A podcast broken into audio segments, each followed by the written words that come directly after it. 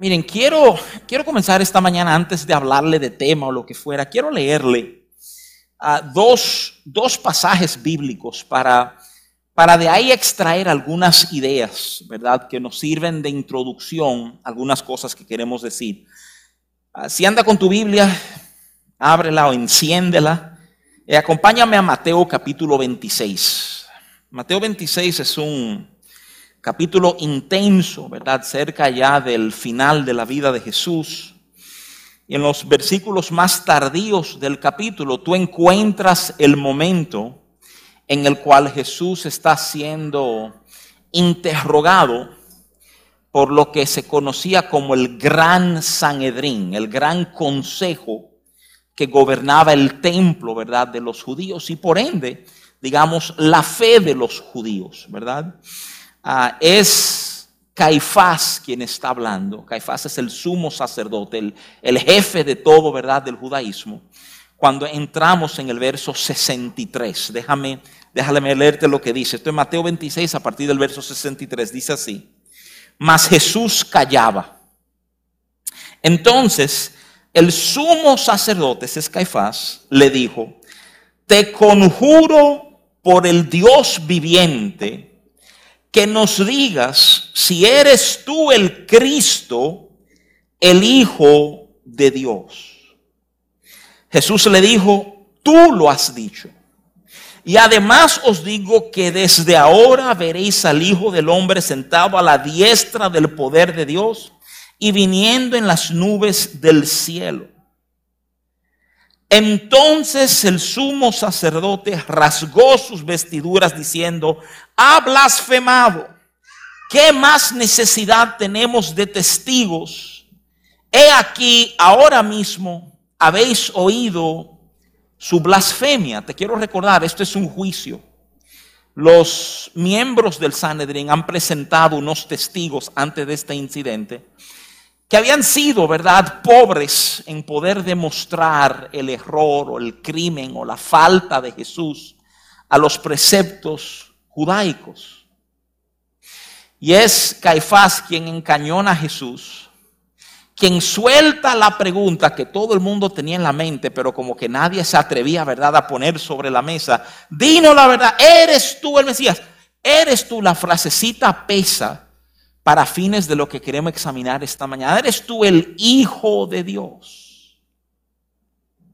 Te quiero resaltar esa idea, porque me urge que tú entiendas que en el concepto de los judíos, en concepto de su, de su relación, de su, de su intimidad con Dios, no existía el concepto de que un hombre común y corriente podía ser un hijo de Dios. Fíjate que ahí lo pegan. Tú eres el Mesías, el hijo de Dios. Y cuando Jesús dice, tú lo has dicho, el grito es, mírenlo ahí, blasfemó, rompió las reglas, dijo lo que no se podía decir, porque ningún hombre puede ser hijo de Dios, porque ser hijo de Dios es equivalerte a Dios me urge, y, de nuevo, parece un detallito, pero en un momentito tú vas a entender el peso de lo que estoy tratando de señalar. En la mente del judío, no, no, no, no. Tenemos una relación con Dios. Él es nuestro Dios. Él es el que baja raya. Nosotros obedecemos. Pero la idea, la idea de hijo, eso no es parte de la ecuación. No, no funciona así. De hecho, es el mismo Jesús en Mateo capítulo 21, él está compartiendo una parábola que el perícope bíblico, el titulito que te le pone, se llama Los obreros malvados. En esa historia, un dueño manda a unos obreros, a sus trabajadores, y los trabajadores están en franca rebeldía y matan los mensajeros. El obrero manda entonces un grupo más grande y también lo matan los obreros. Y por fin, en el verso 37, tú oyes que dice, Mateo 21, 37, finalmente les envió su hijo diciendo, Tendrán respeto a mi hijo, mas los labradores cuando vieron al hijo, dijeron entre sí, este es el heredero, venid, matémosle y apoderémonos de su heredad. Y proceden a matar al hijo. Te, quiero resaltar esto porque me urge que tú entiendas algo, que haya una idea que, que vaya como surgiendo en tu pensar, porque nos va a ayudar mucho a avanzar juntos, ¿verdad? Fíjate que los líderes religiosos no enseñaban ni entendían la idea de que la gente podían relacionarse con Dios de padre a hijo. Ese vínculo no existe. Y en esta parábola de Jesús, ¿verdad? Tampoco hay un respeto. El padre esperaba que si mando mi hijo, ¿verdad? Por ser hijo, lo van a tratar de una forma distinta. Pero ¿qué va? O sea, se, se llevaron al hijo igual como se habían llevado los anteriores que había mandado. No, no hay este entendimiento, no hay este entendimiento del valor, la relación, la, la dinámica, ¿verdad? De, de, lo que representa hijo. Y esto es importante. Oye, ¿por qué es importante? Esto es importante porque si tú no entiendes lo que es ser ser hijo, si tú no entiendes el valor de hijo, si tú no entiendes la relación de hijo, lo más probable es que tampoco tenemos un entendimiento completo de lo que es el Padre y el trato del Padre con nosotros. O sea, fíjate, son, son conceptos como primos, hay conceptos que hay que entender para tú poder agarrar y valorar otros. A muchos no nos gusta recordar cuando estábamos en el colegio, ¿verdad? Y mucho menos si hablamos de matemáticas. Pero la verdad es que sabemos que si nunca entendimos bien el proceso de suma y, resta, ¿verdad? La multiplicación y la división nos van a comer vivos. Porque sin entender lo primero, como que no hay, no hay luz, no es fácil echarle mano a lo segundo. Si, si no podemos valorar, si no entendemos el trato de Dios con nosotros como hijos, y quiero repetirte, tanto en el plano religioso como en el plano social, los ejemplos que da Jesús es que hay una distancia, hay como una incapacidad de valorar bien lo que era ser hijo. Eso era, eso era inconcebible para los religiosos y para los no religiosos era algo que no era valorado. Y si no, no captamos bien lo que es ser hijo, no vamos a entender nunca entonces el, el rol real de lo que es padre y lo que implica tener un padre. Yo sé que el tema de paternidad es uno que tratamos con cierta frecuencia. Y alguien puede decir, bueno, pastor, ¿por qué es un tema como recurrente aquí, verdad? Déjame serte muy franco. Es un tema recurrente porque estamos viviendo en la generación de menor paternidad posiblemente en la historia del mundo. La generación a donde el rol de padre en esencia, de manera muy práctica, como desaparecido.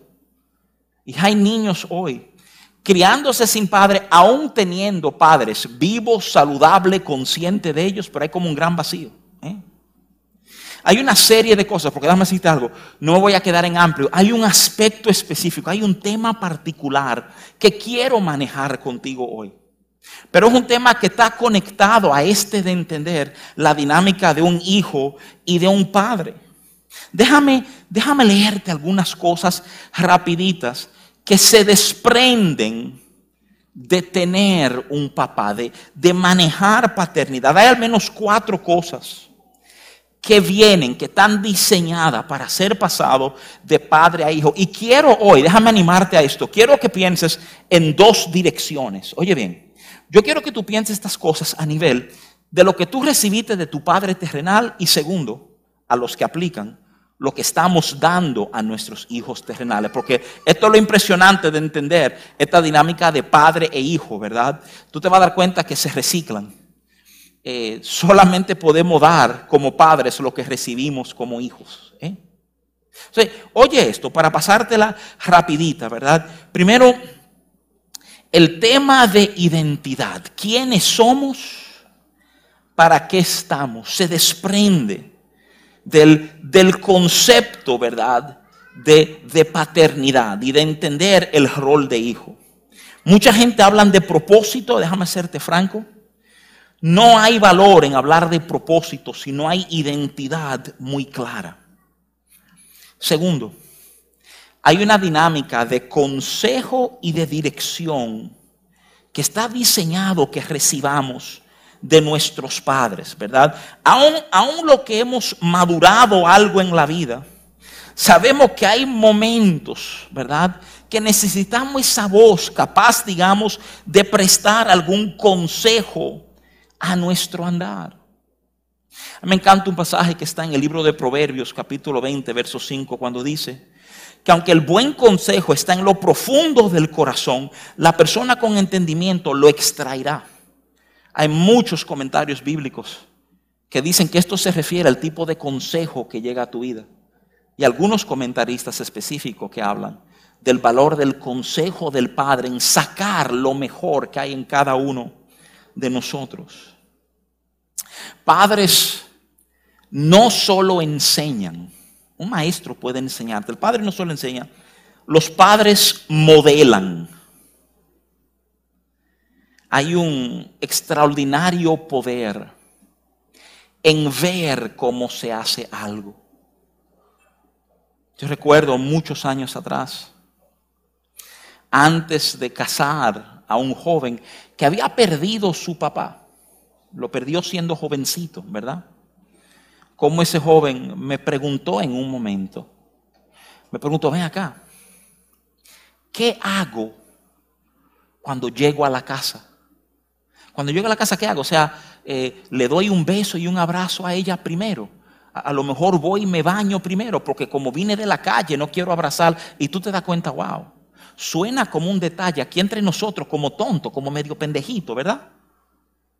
Pero te resalta esta tremenda verdad de que él perdió el ejemplo de aquí hacia su papá cuando llegaba del trabajo. Y el espacio que el modelo llena en nuestras vidas. Tú sabes una de las mayores verdades que vienen a nuestras vidas por haber tenido papá. Oye, esto que es un detalle de gran peso.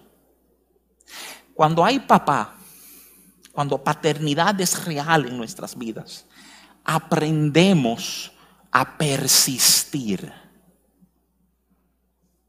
La Biblia dice en Gálatas 6:9 dice, no nos cansemos pues de hacer bien, porque a su tiempo segaremos si no desmayamos.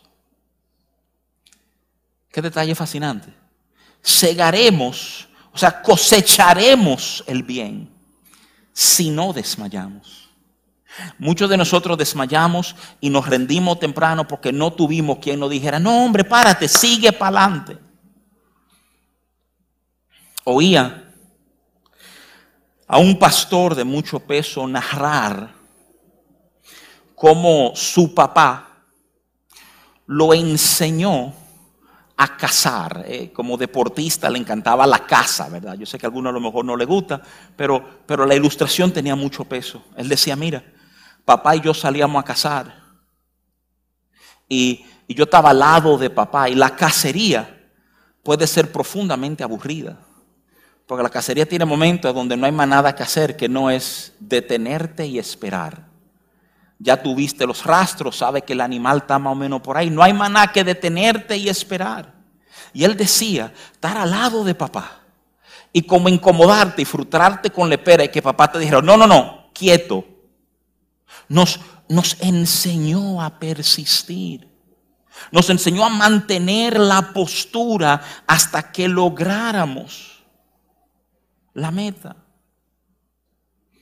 Estaba pensando justamente con este detalle ayer, la, la idea de que paternidad no enseña persistencia.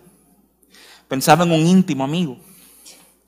Y, y, he estado pensando mucho en él en estos días porque por primera vez es abuelo ahora.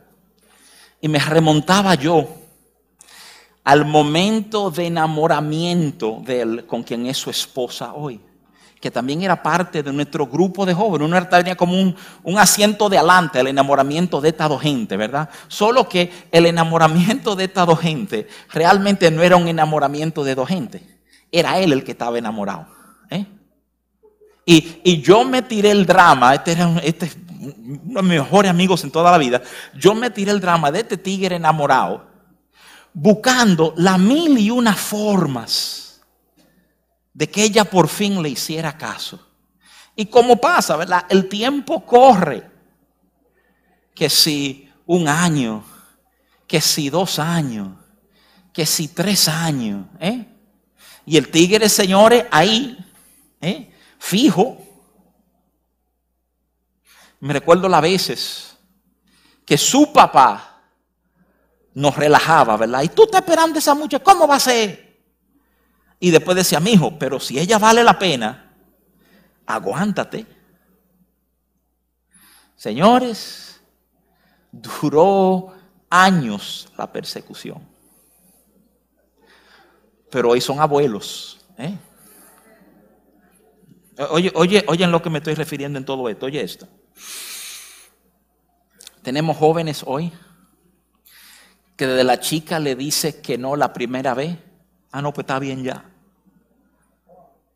Y, y se rinden, sacan los pies, abandonan la persecución. ¿Tú sabes por qué? Esto suena como no tiene nada que ver con fe, tiene todo que ver con fe. Porque nadie le modeló o le enseñó. Persistimos. Atravesamos el momento. La ausencia de padres ha creado generaciones que no saben persistir. No solamente hombres, mujeres también. Que, que perdurar, que no desmayar, no es parte como de la, de la forma mental en que nos manejamos. Quiero que tú entiendas esto. Déjame ir aterrizando a materia, a tema. Han entendido algo de esto de paternidad y lo demás, ¿verdad? Oye esto. Tenemos que ver a Dios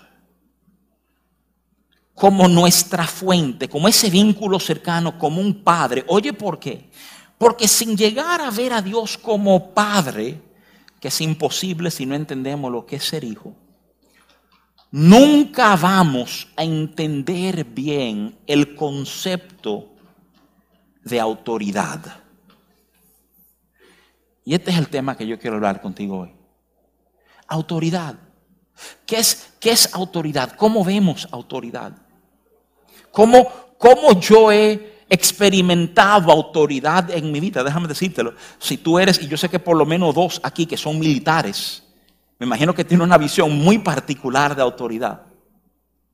¿Cómo la recibimos? ¿Cómo, cómo la ejercemos? O sea, ¿cómo, ¿cómo nos relacionamos con autoridad? Ay, y tú vas a oír mucha Este es un tema muy bíblico. Está en la Biblia. La Biblia maneja mucho el tema de autoridad. Pero no siempre nos relacionamos con autoridad desde la perspectiva correcta, desde el entendimiento correcto. Y espero que tú hayas captado desde ya que es posible relacionarse con Dios desde perspectivas incorrectas, desde posturas incorrectas. Puedo relacionarme con Dios y no concebir que el vínculo real es uno de hijos el manejo de autoridad. Mira, cuando uno habla de la iglesia en Corintios, usualmente la descripción que tú oyes de la iglesia en Corintios es que era una iglesia con muchísimos problemas y, y ciertamente esto es cierto. Era, era una iglesia que estaba teniendo problemas con los abusos de los dones espirituales, se reunían de que para la Santa Cena salían borrachos todito, ¿verdad? O sea, eh, habían temas, óyeme, de, de, demandas uno con el otro, ¿verdad? Se demandaban ante los tribunales, el apóstol Pablo maneja eso también. Y había un tema, con toda honestidad, de inmoralidad sexual. Eh, Pablo señala que uno tenía por mujer la que era mujer de su papá, ¿verdad? Y Pablo mismo dice, Oye, entre ustedes hay moralidad sexual que ni siquiera allá afuera en el mundo, como que llegan a estos grados. Él está diciendo, está peor aquí adentro que allá afuera. ¿eh? Y aún así, Corintios es escrito con la idea de traer orden, de, sobre todo Primera de Corintios, tiene este enfoque enorme de, de implementar orden en el funcionar de la iglesia, que entendamos que orden en nuestras vidas refleja a Dios, refleja el trato de Dios. Dios llega a nuestras vidas, Dios trae su orden con Él. Con Dios el tema no es hacerlo como a ti te da la gana, con Dios el tema es hacerlo según el orden que Él nos plantea. Pero lo que muchas veces nos resaltamos es que el segundo tema de peso dentro de las epístolas de Pablo a los Corintios es el tema de autoridad el tema de autoridad. Pablo lo maneja mucho. Pablo lo maneja mucho porque habían surgido unos apóstoles diciendo que ellos eran las autoridades sobre Corinto. Y Pablo en segunda de Corintios sobre todo lo enfrenta de cara, ¿verdad? Cabeza a cabeza, tira a esa gente que están hablando falsedades y a la vez resaltando por qué Él es la autoridad sobre esa comunidad de fe. Y es, es en esta enseñanza de Pablo sobre autoridad y en el entendimiento de que somos llamados a relacionarnos con Dios como hijos con un padre y por favor, yo quiero que estemos bien claros. O sea, alguien puede pensar que la idea de que nos relacionemos a Dios como hijos con un padre quiere decir que los conceptos de autoridad son como más flexibles, más relajados, como de menos importancia. Y puedo asegurarte que es todo lo contrario. Es justamente porque hay un vínculo, ¿verdad?, de corazón entre padre e hijo que le damos un peso extraordinario a los temas de autoridad. Porque ya yo sé que la autoridad no es meramente una regla, no es meramente una imposición para muchos de nosotros, esa es la dinámica de autoridad. Lo que me obligan a hacer, lo que tengo que hacer. Pero cuando tú conoces el corazón, tú te das cuenta, espérate, es que autoridad no tiene que ver con control y con imposición. Control tiene que ver con protección con guardar la vida que hay en nosotros. Y eso es tremendo llegar a ese entendimiento. Es tremendo que en mi cercanía, en mi vínculo de afecto, en el amor que he experimentado de Dios, la autoridad de Dios cambia, deja de ser reglas frías que tenemos que seguir, a ser mandatos para proteger la vida y el trato y el proceso de Dios con nosotros. Es que si queremos vivir vidas plenas, eso no se logra haciéndolo a nuestra manera, sino a su manera. Y la manera en que entendamos, que percibamos la autoridad de Dios sobre nuestras vidas, va a afectar cómo ejercemos autoridad con aquellos con quien estamos conectados. Y simplemente quiero inquietar tu pensar, quiero, quiero llevarte al punto de, de darle un peso a la idea de que fuera del rol de hijo, autoridad va a ser reglas, imposiciones y leyes, quiera yo o no. Desde una postura de hijo, cuando hay una relación sana con padres, con mi Padre Celestial, su su autoridad siempre redunda en un bien para mí.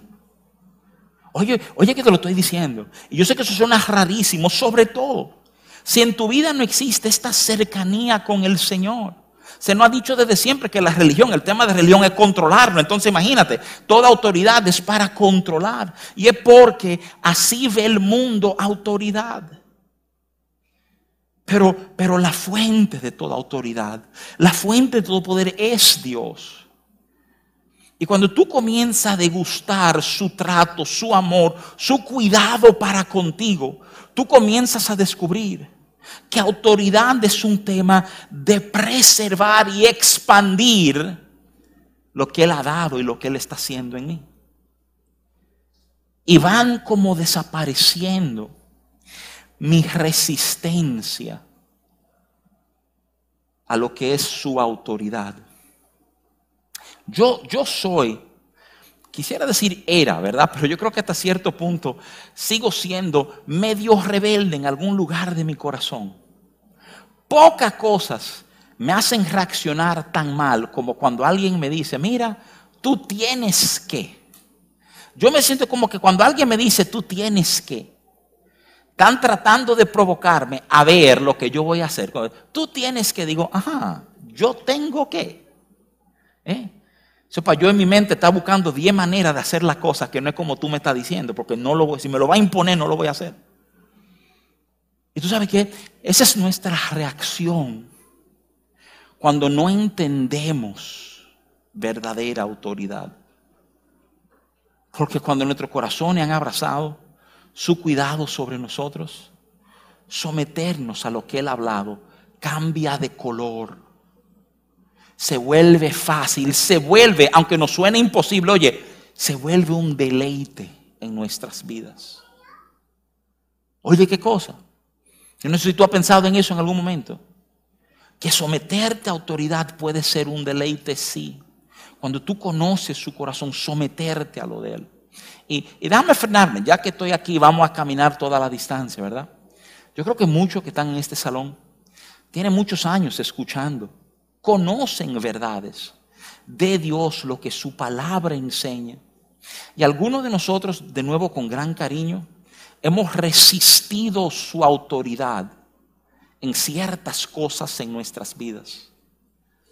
Es como aspecto de nuestra vida que no terminamos de, dejar que, que, la autoridad de Dios nos lleve, nos, nos permita conducirnos como Él quiere que nos conduzcamos.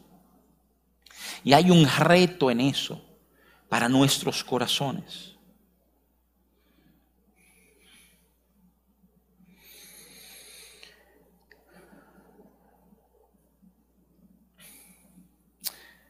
Pablo se empeña, como te había dicho, en defender el tema de su autoridad sobre los corintios, pero, pero no porque quería control. Ya él nos dice, cuando le escribe a los filipenses, Filipenses 4:17, que él no está buscando nada para su bien, sino frutos que abunden en la cuenta de ellos. Verdadera autoridad siempre me enfocar el bien que se le hace a otro. Verdadera autoridad es entrega y sacrificio por aquellos que están debajo de ti. Inclusive, cuando hemos conocido al Señor, sabemos que se entrega y sacrificio hasta morir por ellos, como Cristo lo hizo por la iglesia. Fresco, usted está, usted está siendo dramático, no. Es el modelo que se nos da en Efesios 5, hablando del matrimonio. Cuando, cuando habla, y yo sé que es culturalmente un tema delicado, al hombre ser cabeza, porque muchas mujeres se sienten menospreciados cuando oyen que el hombre es cabeza. Pero cuando tú te detienes y chequea lo que quiere decir cabeza realmente es. Ser cabeza es tener la disposición de entregarte hasta la muerte por ella. De repente ser cabeza no luce tan atractivo, ¿verdad que no? Pero eso es. Eso es el manejo de autoridad. Oye esto. Y de nuevo, dos direcciones. Quiero que mires la autoridad de Dios en tu vida y quiero que mires tu manejo de autoridad sobre la vida de otros. Te voy a decir dos cosas sobre autoridad. La primera es esta. El que ejerce autoridad tiene que ir más lejos que aquel que no está en autoridad. Dame repetírtelo. El que ejerce autoridad tiene que ir más lejos que el que no está en autoridad. Si tú quieres ejercer autoridad correctamente, tú tienes que entender este punto. Fíjate que la Biblia está lleno de lugares a donde nos explica. Eh, primera de Juan capítulo 4 dice, que si le amamos a Él es porque Él nos amó primero. Fíjate, si algo pasó en nuestras vidas es porque Dios nos equipó para poder hacer eso. En otra palabra, en su autoridad Él nos ha dado lo que necesitamos para nosotros vivir como Él ha pedido que vivamos. Hay una acción de Él que va más allá de lo que nosotros hemos hecho a este punto.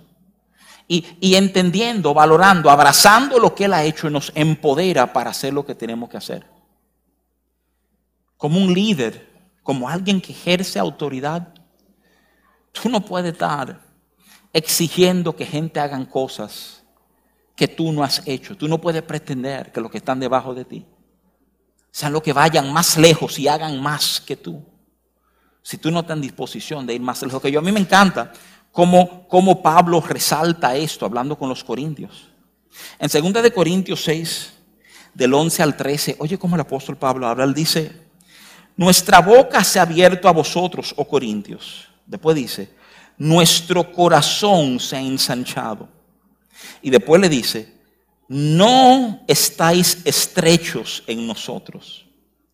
Pero si sois estrechos en vuestros propios corazones, pues para corresponder del mismo modo como a hijos hablo, ensanchaos también vosotros. Qué pasaje fenomenal.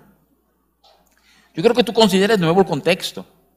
Esta iglesia ha requete metido la pata una y otra vez en muchísimos temas y ahora están discutiendo si Pablo es la verdadera autoridad o no. Y Pablo les responde diciendo, señores, el corazón nuestro se ha ensanchado hacia ustedes. Está grande, está, está enfocado en ustedes. Y después dice, como, como si ustedes fueran hijos nuestros porque verdadera autoridad opera desde esa plataforma. Y después, ¿qué le dice? Tengan cuidado ustedes. No sea que ustedes no ensanchen sus corazones y no correspondan de la misma manera. Pero fíjate lo que él está diciendo. Ya el corazón nuestro se ensanchó hacia ustedes. Ya tenemos esa disposición, esa actitud, esa valoración de ustedes. Ahora estamos en la espera de que ustedes correspondan del mismo modo. Pero por favor, fíjate. Pablo, Pablo puede tener esta expectativa, puede tener, por así decirlo, esta exigencia sobre los corintios de que sus corazones se han ensanchado hacia nosotros. ¿Por qué? Porque ya el nuestro fue ensanchado hacia ti.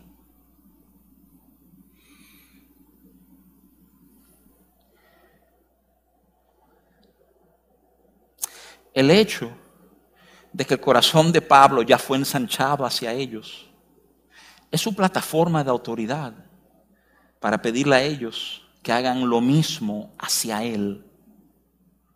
Por favor, considera lo que te estoy diciendo. ¿Sabes la cantidad de veces, hablándote honestamente, llanamente, que los problemas y los conflictos entre nosotros se perpetúan porque nosotros estamos exigiendo y demandando del otro algo que nosotros no hemos hecho, ni valorado, ni considerado, ni francamente que no ha interesado? Muchísimos conflictos de pareja. Es esto mismo que te estoy explicando. Tú quieres que ella cambie. Pregunta con toda honestidad, ¿alguna vez pensaste que el cambio en ella comienza con un cambio en ti? No, le pasamos la cuava al otro, responde, responde, resuelve, resuelve, cambia, cambia. Y nos frustramos cuando ignoran nuestra autoridad, cuando nuestra autoridad no es efectiva.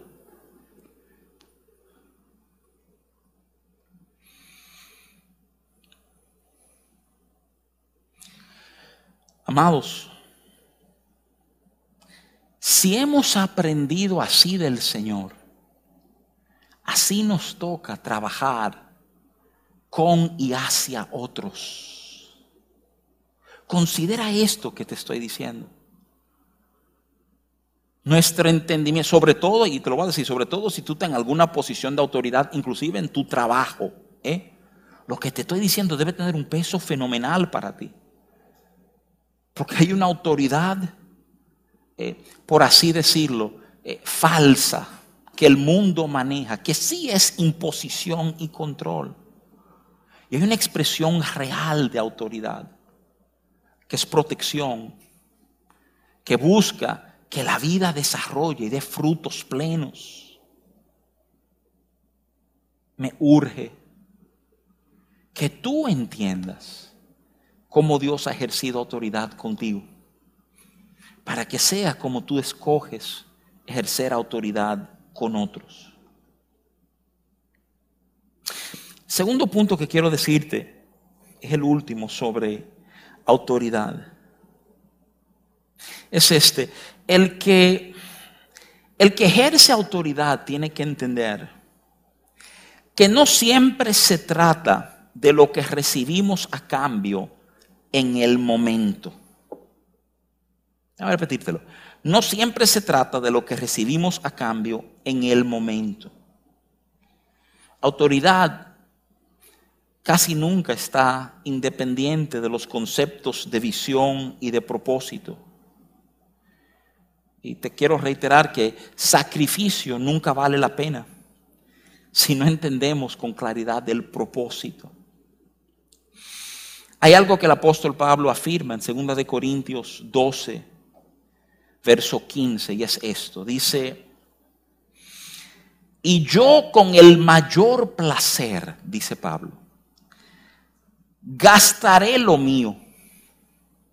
Y aún yo mismo me gastaré del todo por amor de vuestras almas. Oye esto, aunque amando más, sea amado menos. Un pasaje extraordinario. Es un, es un retrato extraordinario de lo que implica ejercer autoridad. Pablo está diciendo, yo estoy dispuesto a invertir todo lo que tengo y todo lo que soy, aunque amándolo de esta manera, sea amado menos por ustedes. ¿Cómo así? Como que no hay mucha congruencia. Uno dice, si tú amas mucho, deben responderte mucho. Sí, pero piénsalo por un segundito. Piénsalo.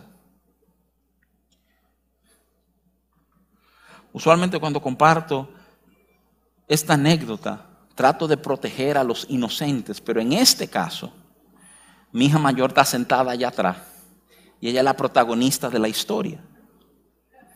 He visto pocas niñas resistir una vacuna como Adriana Isabel. Señores, qué pleitos para lograr vacunarla. Cuánta fuerza física tenía ella. ¿Eh? Era una lucha. Pregúntale en ese momento si el vacunarla lucía como un acto de amor. ¿Eh? Señores, lucía todo menos un acto de amor. ¿eh? Es un acto brutal. ¿eh? Pero aunque en ese momento fuéramos amado menos, estábamos dispuestos a seguir amándola más y más a ella. ¿eh? Te digo lo mismo. Oye lo que te voy a decir. Ejercer autoridad quiere decir que yo veo cosas, porque, porque ese es el trato de Dios conmigo. Tú Él ve cosas que yo no entiendo. Y Él pide cosas de mí. Que muchas veces he pasado el tiempo que miro para atrás y digo, ofrécome. Mira el bien que nos hizo Dios. Mira de qué nos libró Dios. En el momento yo no entendía. Pero estaba convencido de esto. Él me ama más que inclusive como yo me amo. Y puedo confiar en su autoridad. Porque su autoridad busca preservar su vida en mí. Y cuando lo giro de ese otro lado, te digo, qué duro a veces, qué duro a veces ser la autoridad que tiene que dar de que malas noticias, dar un consejo que nadie quiere oír. Ser el que tiene que decirle no a gente. Porque ¿qué más quiere uno que decirle que sí, que todo el mundo esté feliz, todo el mundo se va diciendo, y ese tipo hacía tremendo, me dijo que sí. Tú no dices que no por gusto, por placer, tú dices que no, porque tú estás viendo cosas que aún en este mismo momento no todo el mundo entiende. Quiero aclararte eso. No es que no lo entienden porque son tontos, no es que no lo entienden porque no han estudiado, es que hay un tema francamente ¿eh? de posicionamiento en la vida. La Biblia lo reconoce de esta manera. La Biblia dice que la gloria de los ancianos son sus canas y de los jóvenes su fuerza. Te está diciendo, la gente mayores que nos lleven a la vida han vivido algunas cosas que cuando tú crees que tú estás llegando, ya ellos están volviendo de esa experiencia. Y señores, hay un bien en prestar oído al que ya estuvo allá y te dice, mira, te va a ahorrar una lucha si haces esto, esto y esto. autoridad que Dios pone sobre nosotros, por favor entiéndeme. Maneja, entiende algunas cosas que nosotros no manejamos. Y cuando autoridad realmente ha sido puesto por Dios, es una autoridad que sirve de nuevo para proteger lo de Dios en nosotros, para proteger su vida, para proteger su trato. Y nos frustramos porque nos dicen que no. Entendemos que quieren cerrarnos puertas o que no nos divirtamos o que no hagamos lo que queremos. Porque nuestra inmadurez pensamos que se trata de eso. Verdadera autoridad no, no es un tema de temor. No es un tema de escondernos de los que manejan autoridad, no. Cuando autoridad es modelado correctamente, se fundamenta en esa relación padre e hijos, aun sabiendo que no todos son hijos. Eso es lo hermoso de estar en Cristo, que en Cristo somos aceptos, en Cristo hemos sido recibidos como hijos, como coherederos con Cristo. El, el plan de los labradores malvados, matemos al hijo y repartámonos su herencia. Bueno, la ley no funciona así exactamente, pero, pero la palabra sí nos llama a ti y a mí, coherederos con Cristo. Pero qué importante entender de nuevo la perspectiva correcta de autoridad. Porque hay autoridad en tu vida que ha sido puesta por Dios, que está ahí para proteger tu corazón, para proteger lo de Dios en ti. Y te va a ser de mucha bendición aprender a abrazar eso. La contraparte, tú y yo estamos diseñados para reflejar el trato de Dios con nosotros en cómo ejercemos autoridad. Es lo que te estoy diciendo. Cómo ejercemos autoridad va a hablar de tu entendimiento de lo que verdadera autoridad es. Dos verdades para cerrar. Una, una pregunta, te lo digo corazón, procésala, internalízala ¿Entiendes tú que Dios es tu autoridad?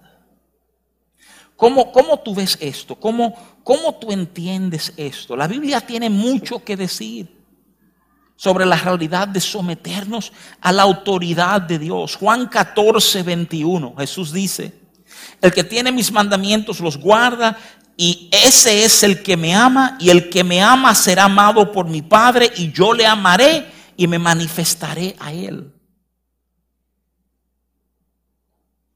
Oye, ¿cómo te hablan?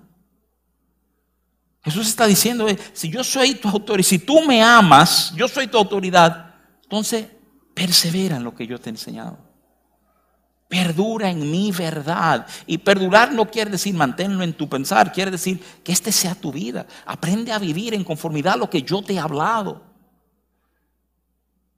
Yo creo que muchos de nosotros tenemos ideas muy cristianas, muy nobles, pero una práctica que a veces luchamos.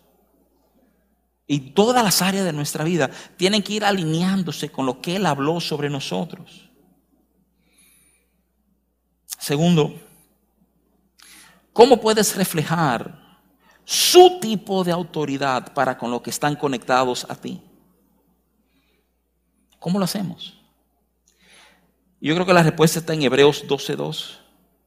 Cuando la Biblia nos habla de puesto los ojos en Jesús, el autor y consumador de la fe, la cual por el gozo puesto delante de él sufrió la cruz, menospreciando el oprobio y se sentó a la diestra del trono de Dios. Yo creo que eso pasa cuando tenemos fijo la mirada en su propósito. Tú ves, mirando el propósito podemos atravesar momentos difíciles. Así fue que Jesús atravesó la cruz. Cuando tú manejas autoridad con tus ojos puestos en su propósito, tú vas a valorar cosas. Oye lo que te voy a decir. A veces cosas que la empresa o la institución no siempre está valorando. Tú vas a valorar el corazón de personas. Tú vas a valorar el sentir de personas. Tú vas a encontrar, eh, oye, desde un puesto de autoridad, manejándolo con la gracia que Dios nos da para eso tú vas a encontrar infinitas oportunidades para compartir a Cristo con los que están debajo de ti. Porque lo van a ver, te van a preguntar. Tú no vas a tener que predicar y decir, hay un culto en mi oficina mañana a las 6 de la tarde. Tu manejo de autoridad va a provocar algo en la gente alrededor de ti. Verdadera autoridad solo se entiende desde la posición de hijo que ha experimentado el trato de su Padre Celestial, que ha llegado al punto de entender que tu autoridad sobre mi vida se basa, se fundamenta en un amor de cuidar lo que tú estás haciendo en mí por arriba de todo lo demás. Amén, hermanos.